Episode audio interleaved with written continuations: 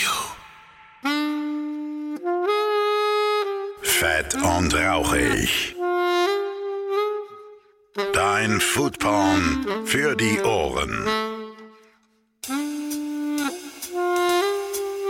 Und damit einen wunderschönen guten Tag und herzlich willkommen zu einer neuen Ausgabe von Fett und Rauchig, eurem Podcast für Essen, Trinken, Genuss und allem, was so mit der Gastro zu tun hat. Und ich bin immer noch Phil Klausen und ich spreche zu euch in ein basslastiges Mikrofon. Und ich hoffe, das gefällt euch jetzt besser. Mir gefällt schon ein bisschen besser, oder? Wenn wir ehrlich sind, an all die Leute, die gerade Kopfhörer benutzen. Hm, ja. Ne? So, wieder zurück zum Geschäft, ja. Ich war für euch ganz nah an der thüringischen Grenze. Ja, es war wirklich nur noch ein Steinwurf entfernt. Es war knapp noch Bayern. Ich war in Klein-Tettau und dort steht ein riesiges Kraftwerk für Glasmanufakturen. Jetzt werdet ihr euch denken, na toll, was, was will er jetzt mit einer Glasfabrik? Gehen Ihnen die Ideen aus? Ja, selbstverständlich nicht, liebe Freunde. Denn dieses Glaskraftwerk ist für was ganz Besonderes verantwortlich. Die produzieren nämlich einen Haufen Wärme, denn Glas herstellen ist ein sehr energieintensives Handwerk. Und was macht man denn mit der ganzen Energie? Man könnte die jetzt natürlich runterkühlen, ja, und äh, damit ordentlich nochmal Energie verbrennen. Aber nein, man kann die auch nutzen, diese fantastische Wärme. Und ein Mann namens Ralf Schmidt ist der Herr über das Tropenhaus gleich neben diesem Glaskraftwerk. Und da werden exotische Früchte angebaut. Und zwar zu dem Zweck, dass wir die nicht mehr teuer einfliegen müssen. Das ist ein wunderbar interessantes Projekt, was da seit zehn Jahren läuft. Mittlerweile wachsen dort auch wirklich ausgiebig Papayas, Mangos, Sternfrüchte etc. und auch immer mal wieder andere Exoten, die auch gerne mal von der Sternegastronomie genutzt werden, unter anderem ja, bei Zwei-Sterne-Koch Alexander Herrmann im Wirsberg ja, und seinem Chefkoch Tobi Beetz. Also das sind wirklich fantastische Entwicklungen, die hier stattgefunden haben und äh, was da dahinter steckt, ne, was sich denn äh, für tolle Früchte aus diesem Tropenhaus auch bekommen bekommen kann und äh, wie es ist, so ein Tropenhaus zu leiten. Das habe ich alles mit dem tollen Ralf Schmidt besprochen. Ein sehr kurzweiliges Gespräch. Wir haben ordentlich geschnackt oder landen wir auch mal gleich direkt zum Anfang den ein oder anderen geilen Wortwitz, Freunde. Das ist, wird auch eine sehr lustige Folge für euch. Und ja, äh, hört euch das an und denkt mal so ein bisschen drüber nach, wie, wie es ist mit den Früchten, die ihr zu Hause habt. Ne? Wir lassen euch die ein oder anderen Tipps da. Das Thema Früchte ist ja auch wirklich unendlich und endlos. Da kann man ewig drüber schnacken. Wir haben auch ordentlich Gas gegeben, geht über eine Stunde. Es ist richtig toll geworden. Und ja, ich freue mich, dass ihr jetzt zuhören könnt und ich wünsche euch ganz viel Spaß. Und da bin ich auch schon, umgeben von sattem Grün, obwohl draußen noch Schnee liegt. Ich bin im Tropenhaus und vor mir sitzt Ralf Schmidt. Wunderschönen guten Tag. Ich grüße dich. Ralf, äh, du stellst dich am besten gleich mal den Leuten selber vor, weil du kennst dich selbst am besten.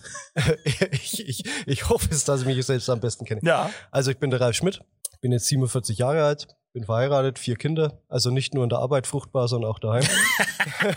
das, das, jetzt fängt schon gut an. Ja, ja, Großartig. Ist, ist so. Ne?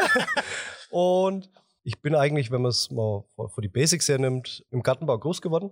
Also mhm. ich bin die fünfte Generation einer Erwerbsgartenbaufamilie. Mhm. Ähm, bin aber das Kind, das in die Welt gegangen ist. Oder ich sag mal so, ich wollte früher immer Koch werden. Mhm. Und meine Eltern haben immer gesagt, äh, ist nichts für dich. Also da gab es aber ähm, zu meiner Jugendzeit jemanden bei uns in der, in der, in der Stadt oder in der Ortschaft, äh, der ist, ja, ich glaube, der ist jetzt, jetzt Mitte 50 und der hat in jungen Jahren äh, Patisserie gemacht und war dann mhm. eben auf Kreuzfahrtschiffen unterwegs und äh, hat dann in Dubai gearbeitet und das war ja schon ja, vor, vor über 25 Jahren locker, wo ich einfach gedacht habe, Mensch, so, sowas hätte mir auch gefallen. Mhm. So, und da war für mich so, ich habe ja schon immer gern gekocht, war das eigentlich so für mich der Berufswunsch Koch. Und meine Eltern und meine Großeltern haben mir der Meinung gemacht, ja, soll was ordentliches machen, mach gerne. Mhm. Ist auch nicht schlimm. Ja. und dann habe ich ganz normal ähm, praktisch noch meine Gärtnerausbildung gemacht, habe einen Meister gemacht, habe äh, Fachhochschulreife gemacht, habe dann noch Betriebswirt Fachrichtung Marketing gemacht. Halt alles so, was man so an Zusatzqualifikationen machen kann im Gartenbau.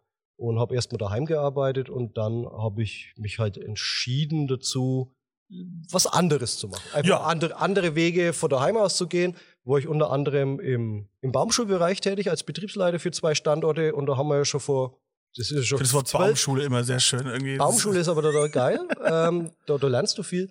Ähm, haben wir schon vor zwölf Jahren, und da hat noch niemand über Klimaschutz, Klimakrise oder sonstiges geredet, mhm. haben wir schon mit, mit unserer damaligen Firma, haben wir für RWE und Vattenfall in der Nähe von Berlin äh, Energieholzplantagen angelegt. Also Aha. da ging es schon drum, wie gewinne ich den, den zukünftigen Brennstoff für die Heizkraftwerke, ohne auf fossile Brennstoffe zurückzugreifen, äh, funktioniert das mit Holz.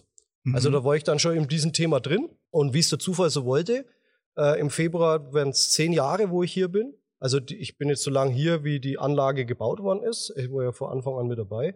Ähm, hat praktisch 2000, wo wissen wir dann? 2010? Nee, 2011. 2011 hat der Revierleiter von hier, habe ich ja hier schon im Landkreis Groh noch Geschäfte gemacht. Gesagt, Mensch, die bauen bei uns ein Gewächshaus, irgendwas mit Abwärme und die bauen Pflanzen drin an und so. Das wäre doch was für dich. Ja, wie ich heimgefahren bin, habe ich mir gedacht, ja. So, hast, du machst doch irgendwas mit Garten. Ja, habe ich mir gedacht, ja, so Gewächshaus, so Gewächshaus immer warm ist schon ganz nett. Ne? Also Forst ist ja nicht immer so ganz nett, weil du bei Wind und Wetter draußen bist. Und dann habe ich mir gedacht, nee, das ist ganz nett. Hab dann mal im Internet recherchiert, da gab's aber nicht so die Welt, sondern nur die Stellenanzeige. Und dann habe ich mich einfach, bin ich ganz ehrlich, aus Interesse drauf beworben, weil das Projekt für mich nicht schlüssig war. Also ich, ich wusste nicht, okay, Mhm. Abwärme, die wollen was mit Exoden machen oder so, aber das war in den Medien schon so gar nicht beschrieben, was genau. Dann habe Okay, ich, mich- okay. hab ich mich einfach beworben, ohne meine damalige Frau, dass die es gewusst hat, beworben. Macht man mal so als das, Mann. das kommt vorher. Und komischerweise habe ich dann zwei Wochen später, ähm, nach dem Urlaub, habe ich eine Einladung bekommen für im September, ähm, mich vorzustellen. Und da waren dann, ich glaube, jetzt fünf Personen eingeladen. Und ich war einer von den fünfen. Und habe mir das dann praktisch angehört. Und mein Bewerbungsgespräch war halt nicht, wie es halt so üblich ist, so eine Stunde oder so. Bei mir Mhm. waren es halt zwei Stunden. Auf der einen Seite, weil ich gerne rede, auf der anderen Seite, weil ich viel weiß und viel hinterfrage. Der perfekte Podcast-Gast. Ja, und, und, und viel hinterfrage. Und äh, jeder kennt es ja, wo schon mal ein Vorstellungsgespräch gehabt hat, das so, dieses obligatorische, es sitzt eine große Runde da, die stellen sich vor so. war schon immer mein Traum, hier Es war zu arbeiten. Genau, äh, aber das war ja bei mir kein Traum, sondern ich wollte wissen, um was es geht. Und dann Ich habe das Gefühl, sie machen das falsch. da kommen wir noch dazu. Und dann haben wir praktisch, haben die mir dann so noch zehn Minuten, habe ich gesagt, naja, um was geht's denn jetzt eigentlich konkret? Weil was ich ja gemacht habe in meinem Leben und so, äh, ist ja ersichtlich, steht ja da, ist ja nachweisbar. Mhm. Was wollen sie denn mit dem Projekt machen? Und dann haben die mir das erklärt. Und in der Erklärung sind die immer weiter so in Zahlen gekommen, ja, und dann ernten wir das und ernten wir das. Und ich werde nie vergessen, ich habe mir erstmal einen Kaffee eingeschenkt, habe ihn umgerührt, habe getrunken, runtergeschluckt und gesagt, naja, wenn man das aber denkt, dass Gartenbau und Landwirtschaft so funktioniert, wie Sie sich vorstellen, werden Sie das Ding gegen die Wand fahren. Mhm. Weil ich habe damals schon angemerkt, das, was Sie machen wollen, hat noch nie jemand gemacht.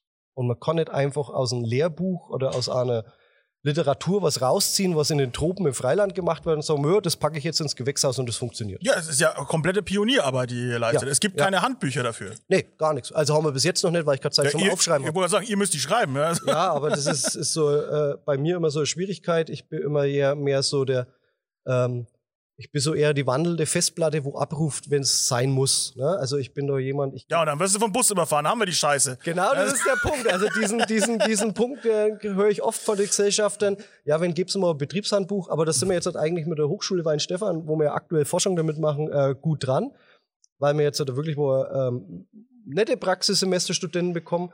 Und wenn die den ganzen Tag mit mir rumlaufen, dann können die ja auch immer mal was Ja, aufschreiben. dafür sind die Studenten eigentlich da, oder? Ja, also, Also- auch. Die sollen schon ein bisschen was lernen. Aber, Nein. aber Die sollen das- mitschreiben. aber die müssen halt mitschreiben. Ne? Ja. Und dann habe ich dann bin ich abends heimgefahren, habe das meiner meiner damaligen Frau gestanden und dann habe ich gesagt, ja, bist du bescheuert und du bist doch, du Selbstverständlich. Bist doch, bist doch voll glücklich in deiner Arbeit. So, Hinter jedem ja. großen Mann steht eine Frau, die mit dem Kopf schüttelt, Ja, schüttelt ja. und sagt, was soll das denn? Und dann habe ich gesagt, ja, ich habe halt das und das erzählt. Und hat sie gesagt, na gut, dann kriegst du sie eh nicht. Aber ich habe dann abends um 19 Uhr noch einen Anruf gekriegt, damals Mhm. vom Landratsamt, dass die gerne ein Zweitgespräch suchen mit mir. Und dann war 14 Tage später das Zweitgespräch und seitdem sitze ich hier. Ja. Seitdem wuchert um dich rum ein äh, großes äh, Arsenal an Pflanzen und äh, Getier und, und äh, sämtliche exotische Früchte, die man sich so vorstellen kann. Also es ist schon sehr ausgedünnt. Also wir haben, wie man Ja, 2013... hier muss ich auch erstmal rumprobieren, ne? Ja, ja, nee. Also man muss mal, dass, dass, dass das der Hörer versteht. Ähm, das Thema war ja, also die Grundidee war ja schon vor zehn Jahren oder das Projekt ist ja von der Idee her eigentlich schon 2008 äh, sensationell zur damaligen Zeit zu sagen, was können wir in Deutschland mit Abwärme als Gartenbauprodukt anbauen im Bereich Frucht, Gemüse, Gewürz, Mhm. was wir normalerweise importieren, aber da stand jetzt nicht das Containerschiff im Fokus, sondern die Flugware. So, Mhm, Und jeder mhm. kennt ja die klassischen Flugfrüchte, Ananas, Papaya, also Ananas wird auch mittlerweile viel geflogen. Äh, Mango, Mango ist so die Königin der Flugfrüchte, wo das Thema war, okay, wenn wir die jetzt bei uns, ich muss immer sagen, betriebswirtschaftlich anbauen können. Es geht Mhm. jetzt nicht nur darum, dass das bei uns wächst, sondern es soll ja euch jetzt 20 immer lohnen. Ja, ja, klar, wenn du wenn du jetzt ein Gewächshaus baust, wo du halt unendlich viel reinstecken musst, damit halt irgendwas wächst, ist Genau. natürlich nicht wirtschaftlich. Ja. Genau. Und denen ihr Fokus war zu sagen, okay, ähm, Flugops verursacht unheimlich viel CO2. Das hat, glaube ich, so vor 13 Jahren, wo sie angefangen haben, noch nicht so die Welt Nö. berührt, CO2. Und man, man muss sich immer so vor Augen halten, selbst wenn wir jetzt im Discounter-Bereich Papayas sehen, wo wir, bra- äh, ich sag mal, primär aus dem brasilianischen Bereich kommen, äh, verursacht die ja pro Flugkilometer verursacht ein Kilogramm Gewicht, also wenn wir jetzt ein Kilogramm Frucht hätten, ein Gramm CO2. Mhm. So. Also hätte jetzt äh, die klassische brasilianische Papaya, bis die jetzt in München am Flughafen ist, oder in Nürnberg, sagen wir mal so, roundabout 9 Kilogramm CO2 verursacht. Mhm. Das, das ist ja-. Und das ist vom Eine Papaya. Genau, und das ist vom CO2-Footprint echt mies. Ja. Und das war eigentlich der Ansatzpunkt zu sagen, lass uns doch probieren, CO2-neutral tropische Früchte bei uns anzubauen. Das Die- ist so die, die Kernidee. gewesen. Vor allem, vor allem mit dem Ansatz, dass man eben Wärme nutzt, die ja die Industrie abgibt, die ja sonst einfach verloren gehen würde, so wie ich das verstanden Also habe. die ja unter energetischen Aufwand abgekühlt wird. Also die wird ja Mhm. mit Strom abgelüftet. Ne? Und jetzt, also und sogar jetzt, noch Energieaufwand betrieben genau, wird. Genau, um, um Wärme wegzukriegen. Und jetzt holen wir es uns halt eben. Und das, ist, das Truppenhaus ist jetzt halt vom, vom Aufbau her eigentlich schon, also ist es echt ein Pionier vom Gedankengut her, wenn man sich das anschaut. Ähm, wir haben auf der einen Seite energieintensive Kulturen, Mhm. auf der anderen Seite ähm, kriegen wir aber die Abwärme, heizen wir CO2-neutral, weil ob die jetzt in die Umwelt geht oder du baust ein, ein CO2-bindendes Nahrungsmittel damit an, weil die Ja. Pflanze verbraucht ja CO2, Klar.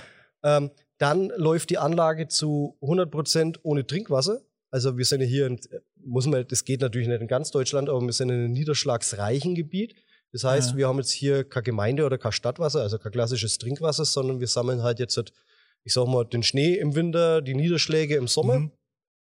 Und die ganze Anlage läuft mit Regenwasser und das Regenwasser wird wieder Das ist ja auch ein Regenwald. Boah, oh Gott. Genau. Ähm, Und, und das Regenwasser wird wieder aufbereitet, indem wir das in eine Fischzuchtanlage geben, die jetzt derzeit Mhm, noch mhm. umgebaut wird. Und die Fische drin, also muss ich auch dazu sagen, äh, Fisch ist ja heutzutage auch immer so ein Thema. Ähm, ich denke auch, die Zukunft des Fisches wird an Land liegen, nicht im Meer. Ja. Also nicht, nicht Wenn wir, nur, den, Re- wenn wir die Lebensräume erhalten wollen, ja, also wenn wir, wenn wir jetzt nicht nur von Überfischung reden, sondern auch gerade diese Mikroplastikbelastung oder Mm, Schadstoffbelastung, was in den mm. Fischen schon nachweisbar ist, ähm, bin ich der Meinung, ähm, der Süßwasserfisch hat Zukunft, gerade Mhm. in solchen Anlagen, der Seewasserfisch in 20, 30 Jahren nicht mehr. Es ist ja auch wieder genau dasselbe Thema. Warum soll ich mir denn von sonst woher irgendwo aus den Tropen einen Fisch liefern lassen oder was weiß ich über, über hunderte Kilometer? Was hier ankommt, ist halt nicht mehr geil. So. Also sagen wir so, es schmeckt geil, aber es muss halt nicht sein, weil dann suche ich mir halt ein anderes Produkt, was. Aber der schmeckt ja ganz anders, wenn du ihn frisch aus dem Wasser ziehst, ne? Das kommt Richtig, auch dazu. richtig, ne? richtig. Und warum, dann, wenn ich jetzt halt ne, so, so einen schönen Teichfisch oder sowas hab, ne, ich habe ja auch eine wunderbare Folge über fantastische Fische hier gemacht, ja. Den Goldsaibling. Oh ja, Goldsaibling ist ein Ja, ganz netter Fisch. Liebe Freunde, die Folge müsst ihr euch anhören, ja. Nochmal, zehnmal am besten so. Nee, aber ja, das sehe ich das genauso. Also das, ich, ich möchte doch einfach auch wieder hier regional sozusagen, äh, ohne viel äh, Aufwand und ohne viel Sch Schiffkosten oder halt auch Zeit vor allem, äh, einen, einen guten Fisch genießen können. Die sind ja auch lecker, ja? So Teichfische. sind ja super das, lecker. Das, das Problem ist halt immer, ähm, der deutsche Konsument möchte immer alles Forelle vierkant. Aha. Schwimmt so normalerweise nicht rum. Muss ich jetzt einfach mal alle äh, leider vom Kopf Es gibt stoßen. keine schwimmenden Fischstäbchen, Nein, Freunde. gibt's leider nicht. Und die Fische wiederum, wir haben jetzt hier, und das ist auch so ein Knackpunkt, die, die Anlage an sich muss man als Mischkultur sehen. Die, die Fische, wie wir sie anbauen, ist derzeit vom Absatz her nicht wirtschaftlich, weil wir Hm. nur Besatzdichte von 25 Kilo haben. Ja, es ist ja ein Start, ne? Also 25 Kilo pro Kubikmeter Wasser. Wenn man jetzt normale Aquakulturen sieht, da reden wir ab 125 Kilo Mhm. plus X Minimum, Mm. dass das läuft. Und da siehst du halt vor lauter Fisch kein Wasser mehr. Und wir haben halt dann. Ist ja auch nicht geil. Nee, und wir haben uns halt überlegt, okay, du machst jetzt mal wirklich mal diesen Tierwohlcharakter, dass Mhm. du wirklich mal Fische siehst, die können schwimmen, die können sich jagen. Ähm, das sollte schon sein, aber das ist noch so ein Punkt, wo wir noch nicht sagen können, wenn du das so machst, wäre es wirklich mal wirtschaftlich, wie es derzeit der Konsument abnimmt. Ja, Das ja. muss ich sagen. Das ist wieder das Ding. Das ist, da, da, da regelt halt einfach der Konsument den Markt. Und die Fische wiederum. Da, ver- verrückt, ne? der Markt regelt sich nicht selbst. Das sind schon nein, wir. nein, das, sind ist der schon Konsument, wo wir. das alles regelt. Der Käufer, liebe Freunde. Und bei den, und bei den Fischen ist es so, ähm, die schwimmen ja in Warmwasser. Also wir haben Mhm. immer 23 Grad warmes Wasser. Ey, du hast jetzt auch keinen Karpfen da drin, du hast ja da schon Nee, auch tropische haben wir, Tiere. haben ja. wir schon mal probiert, die sind Ja, jetzt aber da drin gekippt. Also da war wahrscheinlich das Bakterienleben nicht so geeignet für einen heimischen Fisch. Ja. Und dieses Wasser, was ja dann auch wieder auf einer Seite unheimlich nährstoffreich ist, vergießen wir praktisch an die Pflanzen. Also, Macht ja komplett Sinn. Ist ja Dünner, ist ja Dünger in dem Moment, ne? also es ist jetzt nicht die Weltdünger drin, wie sich jetzt jeder Ajo. vorstellt. Es ist aber was vorhanden, was unterstützend wirkt. Muss Mhm. man klipp und klar sagen. Und die Pflanzen kriegen ein warmes Wasser. Mhm. Und, und viele fragen mich immer, ja, warum nehmt ihr warmes Wasser? Ihr könnt doch genauso vom Regenwasserbecken draußen rausziehen. Ja, wenn ich das jetzt im Winter mache, dann fahren wir mit zwei Grad rein. Und ich erkläre immer, eine Pflanze ist ein Lebewesen wie wir. Wenn es jetzt hier drin ein bisschen huschig ist, also wir hätten jetzt keine tropischen Temperaturen, sondern 15 Grad, der die Papaya nicht sterben, Mhm. solange sie einen warmen Fuß hat. Also das Mhm. ist wie bei uns. Und einen warmen Fuß, also die Wurzeln erreiche ich ja nur, wenn ich warm Wasser gieße. Mhm. So. Und das ist eigentlich so, Ja. äh, der Punkt, wo man beachten muss. Und, und das ist aber auch so, wo ich sage, das macht das, das Projekt aus, dass du ganz viele Stoffkreisläufe miteinander kombinierst, um die Sache rund zu machen. Also auch Mhm. Äh, Eigenkompostierung, solche Sachen. Mhm. Das Ja. schwarze Gold. Das Schwarz, genau. Ja, also, wir haben auch schon Therapreda-Versuche hier drin gemacht. Mhm. Aber da, da gab es da mal so wissenschaftliche Studien, wo wir angegangen sind, dass ja. Für den Hörer, was ist das? Äh, eine wissenschaftliche Studie? Nein, Die Therapreda. Ich bin jetzt, ich gehe jetzt mal davon aus, dass meine Hörer wissenschaftliche Studien verstehen. Ich hoffe Also, es doch, Freunde. Terra Preta ist diese sogenannte äh, Schwarzerde, also das ist praktisch äh, äh, eine Kohle, nennen wir es mal Pflanzenkohle, ähm, die mit, ich erkläre das mal ganz einfach. Ich Ja. nehme jetzt halt Kompost, Küchenabfälle, Fleischabfälle und Co., vergäre die mit Pflanzenkohle, also das funktioniert auch mit einer guten Grillkohle, Mhm. äh, maisch die ein Mhm. und die Kohle zieht praktisch wie ein Schwamm die Nährstoffe raus, wird irgendwann trocken und das kann ich dann meiner, mein Gartenbeet oder was mit untermischen. Mhm. Und die Kohle gibt je nach Wassergabe auch nur die Nährstoffe ab, was die Pflanze sich da rausziehen will. Mhm. Und ähm, also das ist so äh, ein Düngerschwamm. Nennen wir es einfach mal so, ein Düngerschwamm auf Mhm. Kohlenbasis. Hat natürlich einen Vorteil, dass ich ein CO2 ja wieder im Boden reinkriege. Ja, ist ja auch ja. so ein Punkt. Klar. Und was aber wir dann mal angegangen worden sind, dass ja bei Kohleherstellung sich ja, das ist total chemisch, so polyzyklische Aromakohlenwasserstoffe entstehen, die ja auch krebserregend sein könnten. Und ähm, sowas Therapreta nur nutzt für Feldflächen, wo ich mir dann denke, was ist es dann auf dem Feld anders wie im Gewächshaus? Aber äh, war so die Aussage. Und deswegen machen wir das jetzt auch gar nicht mehr so öffentlich Mhm. mit dem Therapreda, obwohl es gut gelaufen ist. Hm. Und mittlerweile gibt es aber auch schon so fertige Thera- Therapreda-Produkte auf dem Markt für, Mhm. für den Hausgebrauch, aber das kann eigentlich jeder selber machen. Einfach die Grillkohlereste nehmen, in einen, in einen 10-Liter-Eimer vergären mit die Küchenabfälle, einfach mal irgendwas an eine Ecke siffen lassen, Ja. Löcher reinmachen, also es muss trocken werden Mhm. und dann wieder als nährstoffreichen Dünger ausbringen.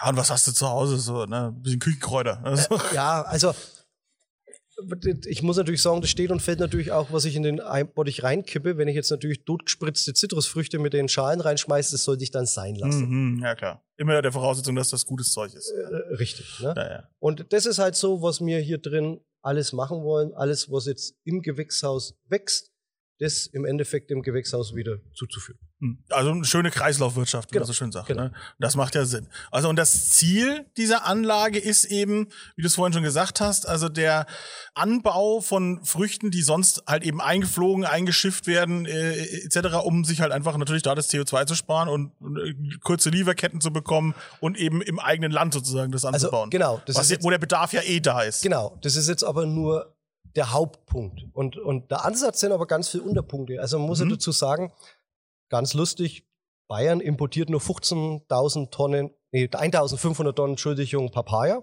Das ist eigentlich nicht die Welt. Bloß Nö. ich denke, diese 1.500 Tonnen werden auch nicht unbedingt in Bayern gegessen. Da ist viel Verderb mit dabei. Ah, natürlich. Also, ja. was der Konsument einfach am Wochenende nicht kauft. Also, das Ja. wird dann weggeworfen. Wo ich mir einfach denke, jetzt, jetzt halten wir uns mal, wir würden zukünftig in Bayern, wenn das jetzt wenig besser läuft, 2000 Tonnen Papaya essen. Mhm. Dann könnten wir, was wir jetzt gerade mit der Hochschule Weinstefan Triesdorf machen, mit einem Versuch, wenn der hinhaut, dann bräuchte man vielleicht in Bayern so 10 Hektar unter Glas Mhm. Und dann könnten wir uns mit Papaya komplett in Bayern selbst versorgen. Und ohne Abstriche machen zu müssen. Ohne Abstriche zu machen. Nee, eigentlich noch besser zu machen. Mhm. Weil man darf immer eins nicht vergessen, ähm, welche Kontrollmechanismen haben wir denn wirklich wo in, im Anbau in den Tropen? Hm. Also Das sind es, sind, es, sind es ehrliche Produkte? Also Mhm. ehrlich heißt, ähm, wie wird der Farmer entlohnt? Wie wird das Mhm. Personal entlohnt? Äh, äh, wie schaut es mit Pestiziden aus? Wie Mhm. schaut es mit Düngemitteln aus? Wie schaut es mit Trinkwasser aus? Also das sind ja ganz viele so Punkte. Ähm, und dann sind wir hier drin ja komplett bio. Also Mhm. wir sind ja schon vom Ansatz her komplett biozertifiziert. Und äh, jeder denkt, ey toll, dass die da gleich dran gedacht haben. Bin ich jetzt ganz ehrlich, äh, das mussten wir zwangsläufig. Mhm. Weil alle Pflanzen, was wir hier drin anbauen, also wir haben jetzt nur noch, ich sag mal, fünf Stück wirklich was so massiv im Anbau. Das ist die Papaya, die Sternfrucht, die Maracuja, die Guaven und halt dann tropische Zitrusfrüchte. Die gibt's ja klassischerweise in Europa nicht als landwirtschaftliches Produkt. nee, So. wir auch. Das heißt im Umkehrschluss, die großen Chemiekonzerne, wo Pflanzenschutzmittel herstellen, haben ja gewisse Zulassungen. Es gibt in Deutschland für diese Früchte keine zugelassenen Spritzmittel. Mhm. So, würde ich die mit was spritzen, wäre es Zierpflanzenbau, also wie Zimmerpflanze, dann darf ich die aber nicht als Lebensmittel verwenden. Also waren wir ja schon gezwungen, dass, wenn das ja ein Lebensmittel echtes Forschungsergebnis ist, die Frucht, ähm, können wir die nicht spritzen. Also sind wir automatisch zum ökologischen Landbau oder zum biologischen Pflanzenschutz gekommen. Und seitdem äh, machen wir das ja alles seit 2013 komplett biologisch. Und dann war natürlich die Biozertifizierung auch nichts mehr im Wege gestanden. Ja, ja, klar, logisch. Ne? Aber das muss ja auch der Ansatz sein bei uns. Ja, absolut. Ja, also, also- weil, sonst wird sich das Projekt ja auch nicht in dem Sinne rentieren. Aber ihr seid ja eben, wie auch schon, ne, wie wir es gesagt haben, äh, äh, Pilotprojekt, ne, äh, Pionierarbeit, die ihr leistet. Und äh, wenn sich das ja durchsetzt, also wenn ihr quasi Mittel und Wege findet, einfach Dinge dann wirtschaftlich effizient anzubauen, dann ist es ja eine Sache, die sich über ganz Deutschland verteilen kann. Weil irgendwo steht immer irgendwo ein Industriekraftwerk rum oder Richtig. sonst irgendwas. Ihr kriegt jetzt von der Glaserei, ne? Ja. So, also, Also, das ist, äh, ähm, das ist ja noch das Lustige. Das ist ja äh, ähm, eine Glashütte, die Flakonglas herstellt, also aus der Kosmetikindustrie. ah ja. Und äh, die haben jetzt zum Beispiel auch schon ganz viel Großkunden, also wo man halt als Global Player unter der Kosmetikindustrie Mhm. kennt, die das ja total spannend finden, dass die ja im Endeffekt schon eine, ein Verpackungsmaterial bekommen, wo schon wieder zur Nahrungsmittelherstellung da ist. Also das ist ja auch schon Werbung. Ne? Das ist ja schon im die Marketing- Marketingabteilung kriegt schon feuchte Genau, Hände. ja. genau, sagt Mensch, das ist total super. Also man kann da schon als, als, als nachhaltige Verpackungseinheit schon davon reden. Wo, wobei halt Glas ist ja nachhaltiger wie Kunststoff. Das ist auf jeden Fall. Kann man ja wieder Ähm, verwenden. es ist halt nur sehr alles. energieintensiv. Ja. Aber ihr nutzt ja diese Energie jetzt Richtig. sozusagen, die Ja. daraus äh, entsteht zumindest. Ja? Also und, und ich denke, äh, das ist eigentlich, wo wir hinwollen. Auf der einen Seite haben wir jetzt jahrelang so dran getüftet, wie die Erdkultur funktioniert. Und jetzt mit äh, eben mit der Hochschule äh, Weinstefan machen wir eben diese Topfkultur. Also das heißt, alle Pflanzen sind in großen Töpfen drin. Äh, wer sich, wer so Hobbyhandwerker ist, kennt ja diese typischen Mörtel- oder Zementtruhen. Ja, genau. Also so sind Neben denen so, sitzen wir auch gerade. Genau, so ähnlich schauen jetzt unsere Töpfe aus. Da passen praktisch 90 Liter rein. Wir haben 90 Liter, 120 Liter, 160 Liter, wo wir einfach die Papayas versuchen. Welches ist das geeignetste Behältnis für die zum Wachsen, dass wir die jetzt einfach mal Mhm. drei Jahre drin stehen lassen können. Und das ist eben, warum wir da hin wollen. Topf hat einen Riesenvorteil. A, wäre das Wasser noch weniger, was ich verbrauche. Mhm. Weil mir, du siehst ja diese weißen Schläuche da drin. ja. Das sind sogenannte Tropfschläuche.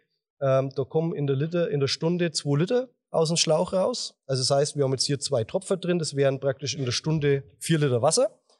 Und wir gießen nur das als Maximum, was die Erde in dem Topf überhaupt aufnehmen könnte. mhm. Und im Sommer kommt natürlich im zweiten Step dazu, was die Pflanze auch tatsächlich verbraucht. Also zurzeit, muss man sich mal festhalten, die stehen ja relativ gut da, bewässern wir in der Woche einmal 15 Minuten. Mhm. Wow.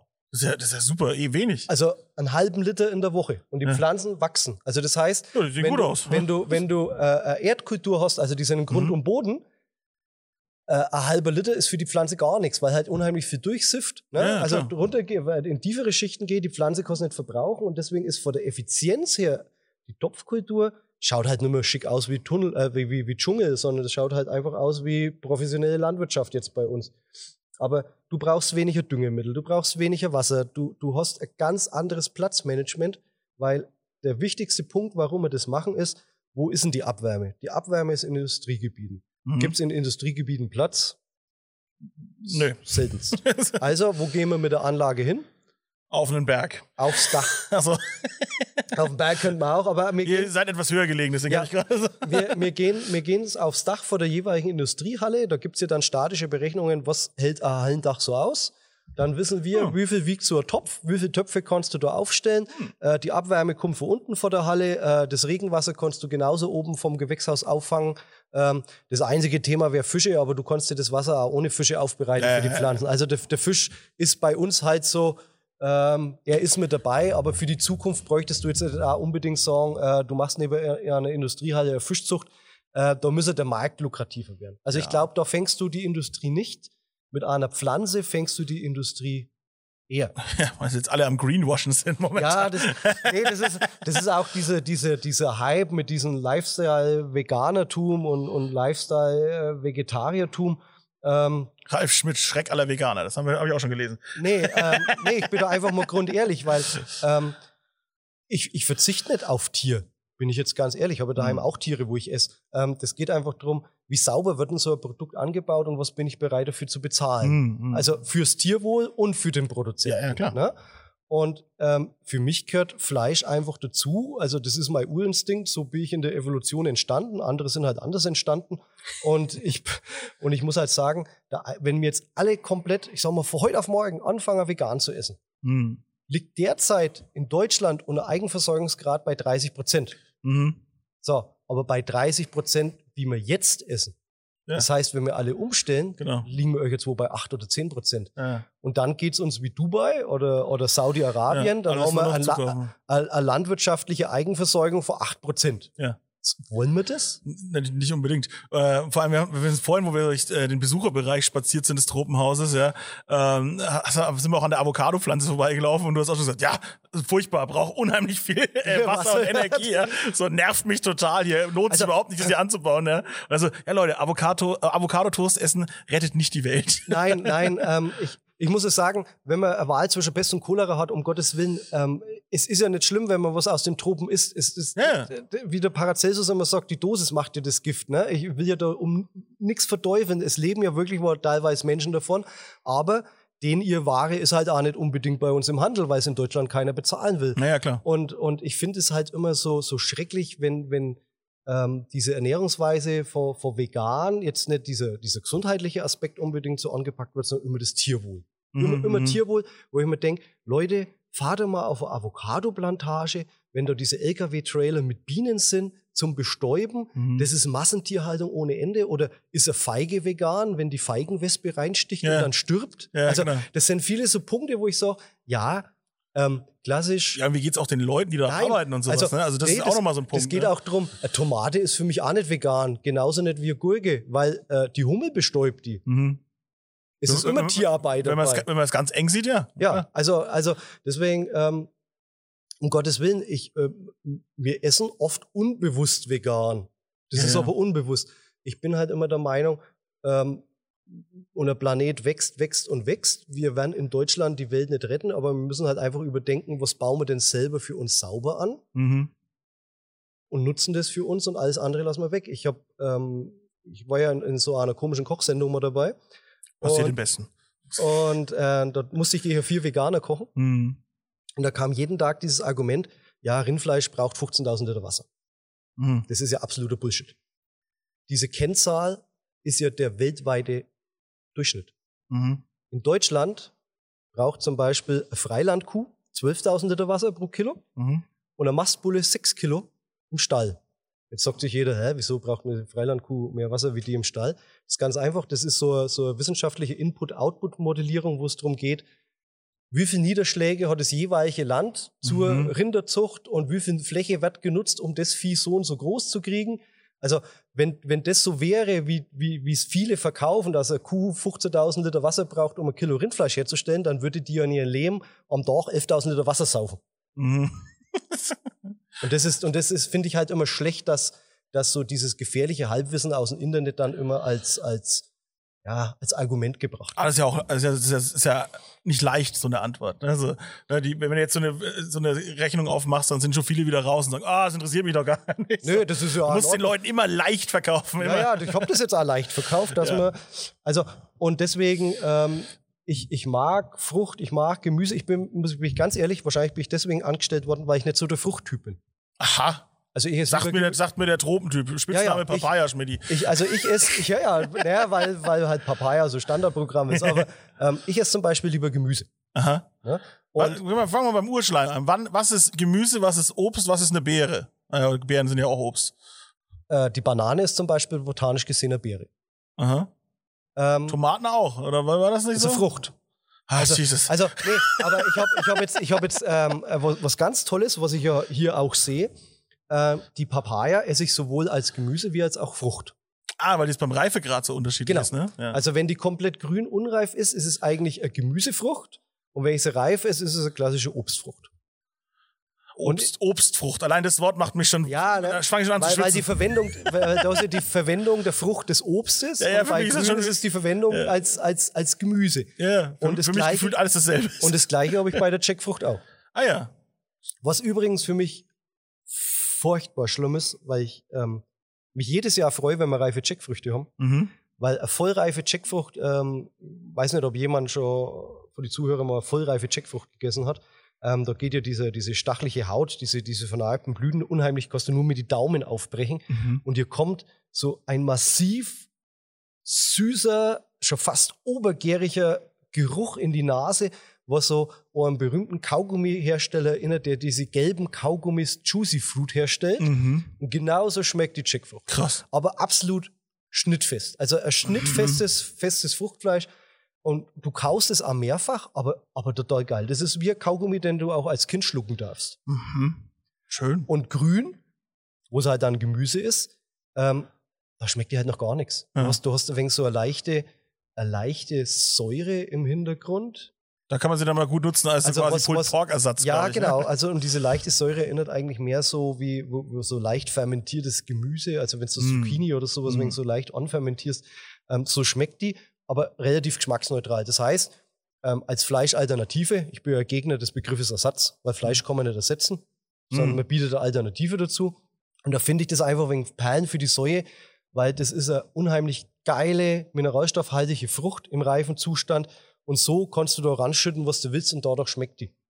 Ja, also äh, klassischerweise machen sie viel mit Pulled Pork, Ja, weil Barbecue-Mischungen, du schmeckst nur Schärfe, du schmeckst Chipotle, du schmeckst Süße, wo du halt durch einen Rohrzucker oder was reinbringst. Und dadurch schmeckt die halt einfach. Aber das finde ich, das finde ich immer ein bisschen schade für die Frucht, wenn du die jedes Jahr schneidest und siehst, wie die ranwächst, dann, dann freust du dich aufs Endprodukt, nicht aufs Zwischenprodukt. Mhm, klar. Viele kennen das wahrscheinlich gar nicht, das Nee. Endprodukt. Ne? Ne?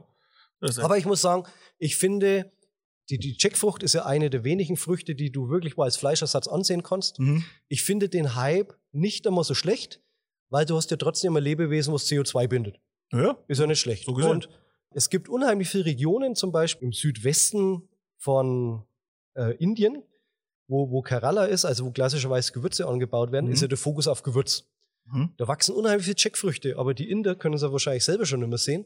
Da vermodern tausende Tonnen Jackfrüchte, weil sie die einfach nicht beernten. Mhm. Vielleicht ist es dann trotzdem mal so ein Punkt, vorhandene Ressourcen ein bisschen effizienter zu nutzen, wenn sie diese Jackfrüchte eben vermarkten können. Ja, ja, würde Sinn Aber- machen. Aber da kommen wir immer wieder beim Punkt, das kostet halt alles Geld und das Mhm. muss halt jemand bezahlen.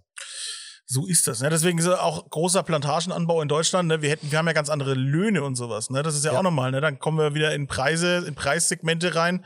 Ähm, das bezahlt ja dann wieder keiner hier draußen. Ne? D- Äh, Das ist eben der Punkt, weil wir, wir machen ja viel mit, mit Grenadinen oder mit Maracujas Mhm. und das ist schon, die, wir müssen die alle mit der Hand bestäuben. Mhm. Und äh, lustigerweise in Kolumbien werden die auch mit der Hand bestäubt, weil die das alles so dumm und dämlich spritzen, dass die keine Insekten mehr dort haben. Und ihr habt jetzt kein Team aus 500 Leuten. Nee, nee, mir, also, Wie äh, seid ihr? Fünf? nee, also wir sind mit mir, habe ich noch, noch zwei Damen, die hier drin mitarbeiten, die machen aber auch Kasse und alles Mögliche. Dann haben wir unseren Doktoranden von der Hochschule, dann haben wir unsere Praxissemesterstudenten immer ein bisschen. Also vom festen Team sind wir, festangestellt sind wir drei. Dann haben wir Ah. zwei Rentner, die auf Minijob-Basis wegen hier mitarbeiten. Und wenn der Corona-Blödsinn mal wieder weg ist und wir machen hier drin Führungen, dann haben wir noch äh, zwei, drei Leute, wo dann am Wochenende oder Kasse mit aushalten. Aber mehr Mhm. aushelfen, aber mehr, mehr sind wir einfach nicht. Aber ich, ganz ehrlich, wenn das jetzt alles so technisch läuft, mehr brauchst du auch nicht. Auch spannend, ne? Also das ist auch so ein Punkt. Nö, Das Thema Effizienz, ne? Genau. Also, Also- ihr seid eben keine volle Plantage mit tausend Leuten, so. Ja gut, aber wir verdienen halt wahrscheinlich so viel wie tausend Leute in, in Ghana. Also das ist ja der Punkt. Das, ist- das ist ja, das ist Das das, ähm, ja, ja, schade. das ist schade, ne? Also die Rechnung geht nicht auf, weil ähm, ähm, weil, weil da, da steht ja der Kaffee, den haben wir ja nur so als Muster da. Ja. Den haben wir ja auch schon oft selber mit Hand bearbeitet und beerntet und, Und fermentiert. dran, ne? Den müssen wir schneiden, der blüht also ein paar Grüne Ah. sind noch dran. Kaffeekirsche übrigens reif oder dort geiles Produkt. Mhm. In Ähm, Nürnberg wurde mal ein Getränk hergestellt mit Kaffeekirschen. Also wilde Ziege hieß das. Ach Quatsch. Ja. Finde ich, warum haben die es nicht mehr gemacht? Ich weiß nicht, ob sie es vielleicht noch machen, aber ich habe nichts mehr mitgekriegt davon. Also, ähm, wa- was ja geil ist, diese, dieses, ein dieses Energy-Getränk quasi. Genau, dieses Kirschfruchtfleisch, wenn du das trocknest, ähm, kommt dieses, ich, das wird gar noch nicht so gehypt, das ist aber schon in der Sternegastronomie verbreitet, Cascara raus. Das ist so ein Mhm. rotes Pulver Mhm. Und es hat mehr Koffein wie die eigentliche Bohne. Hm. So, und da habe ich immer gesagt, warum ist da die Energy-Industrie noch nicht Ja, ja. es dran? Also, vor allem einfach, genau. Also das ist ja ein Wegwerf. Abfall. Ja, ist genau. Abfall. ja. das ist in Kolumbien Abfall. ja. Die Und- schmeißen das weg. Und die haben eben diese Getränke-Dudes haben eben versucht, da was herzustellen, äh, eben aus einem Abfallprodukt sozusagen, ne, was eigentlich weggeschmissen wird. Und das, ich weiß nicht, ob sie es noch machen, aber ich kann, äh, habe ich mal vor ein paar Jahren mitgekriegt. Ja, und hier ist wieder Faktencheck Phil aus dem Off. Leider ist es mit der wilden Ziege seit 2016 vorbei, denn dieser Wirkstoff Cascara, ähm, der steht auf der sogenannten Novel Food Liste und darf daher leider nicht mehr als Lebensmittel verkauft werden. Und das war ja der Hauptbestandteil der wilden Ziege. Also lohnt sich leider nicht mehr danach zu suchen. Schade. Aber, aber sowas, sowas finde ich natürlich wieder sensationell, weil das ist halt wesentlich nachhaltiger wie Mhm. große dunkle Brausenhersteller. Ja, Weil, weil, weil du das versuchst. ist eh ja der noch, Feind. du, du, du versuchst ja noch aus Abfall was zu machen. Also dieses Ja. From Leaf to Root, also von der Pflanze alles Ja. vollumfänglich zu, zu verarbeiten, ist ja, ist ja geil. Ja, also vorhin hast du mir auch ein Pimentblatt in die Hand Genau. gedrückt, ne? Ja. Wahnsinn, wie das riecht, ne? Wir kennen nur eigentlich die getrockneten kleinen Beeren. Beeren, Die ja. sind ja unreif. Das ist ja, das ist ja nicht mal reif. Wenn die reif sind, ist übrigens, ähm, sind die unheimlich dunkelviolett. Mhm. Erinnert fast ein bisschen wie äh, voll mit Wasser gezogene Heidelbeere. Und wenn du die isst, hast du eine Fruchtsüße wie absolut klassisch vollreife Heidelbeere. Und Krass. dann kommt dieser, dieser Punch mit diesem Pimentgeschmack. Hands down, so Heidelbeeren auch so. Zur Zeit, ich bin so frustriert, ne? Man, jeder kennt diese, diese Fruchtschälchen, ja, aus dem Supermarkt, ja, wo du immer schon erkennst, ne, ob der, wie das Einkommen zu Hause ist, wer diese Fruchtschalen zu Hause hat, ja. Dann weißt du, dass da zu viel Geld ist.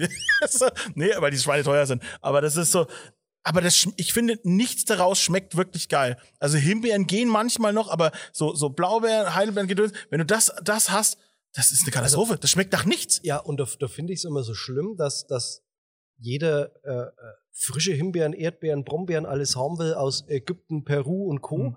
Wo ich mir einfach denke, ja, in Deutschland gibt es aber Anbieter, die machen ganz geile TK-Früchte Mhm. und quirlen die einfach ein Mhm. und die schmecken halt so wie in Deutschland im Sommer. Ja. Also du schmeckst im Sommer, aber es ist halt TK.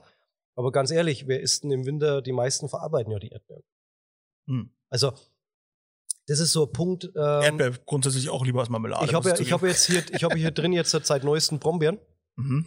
äh, aber welche unsere Insekten, wo wir drüben im Besucherhaus haben, weil Mhm. die gehen einfach nicht um die Papayablätter ran, obwohl sie im Ursprung eigentlich Papayablätter fressen, fressen sie bei uns Brombeeren und die, und die Brombeeren äh, blühen gerade und haben Früchte angesetzt und jetzt Mhm. bin ich ja mal gespannt, äh, wie die ohne Belichtung hier drin, Mhm. jetzt im Frühjahr, wenn die reif sind, also ist ja noch dran, wie hier drin eine Winterbrombeere schmeckt. Mhm. Weil das ist ja auch so ein Punkt, wo du sagen kannst, naja, ähm, kann ich nicht Brombeeren oder Biogasanlage hängen und dann Brombeeren bei uns machen. Gut, da ist natürlich wieder so eine Sache, wie viel Brombeeren werden importiert im Winter? Keine Mhm. Ahnung, wie viel Mhm. Tonnagen. Mhm.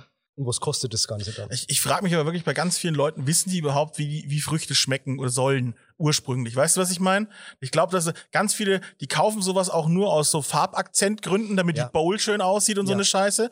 Also das ist so wirklich, ich, ich habe schon so viel gegessen, wo ich sage, so, oder auch im Restaurant oder Café und was irgendwas dazu, so die, die Dekofrucht, die klassische. Sternfrucht. Ja, oder ich will die essen und dann sage ich halt, ja, was, was ist denn das? Was soll denn das sein? Achtet noch irgendjemand auf den Geschmack eigentlich? Also so? ich muss auch sagen, die Sternfrucht ist für uns wirklich wohl die schwierigste Frucht an einen Mhm. Mann zu bringen.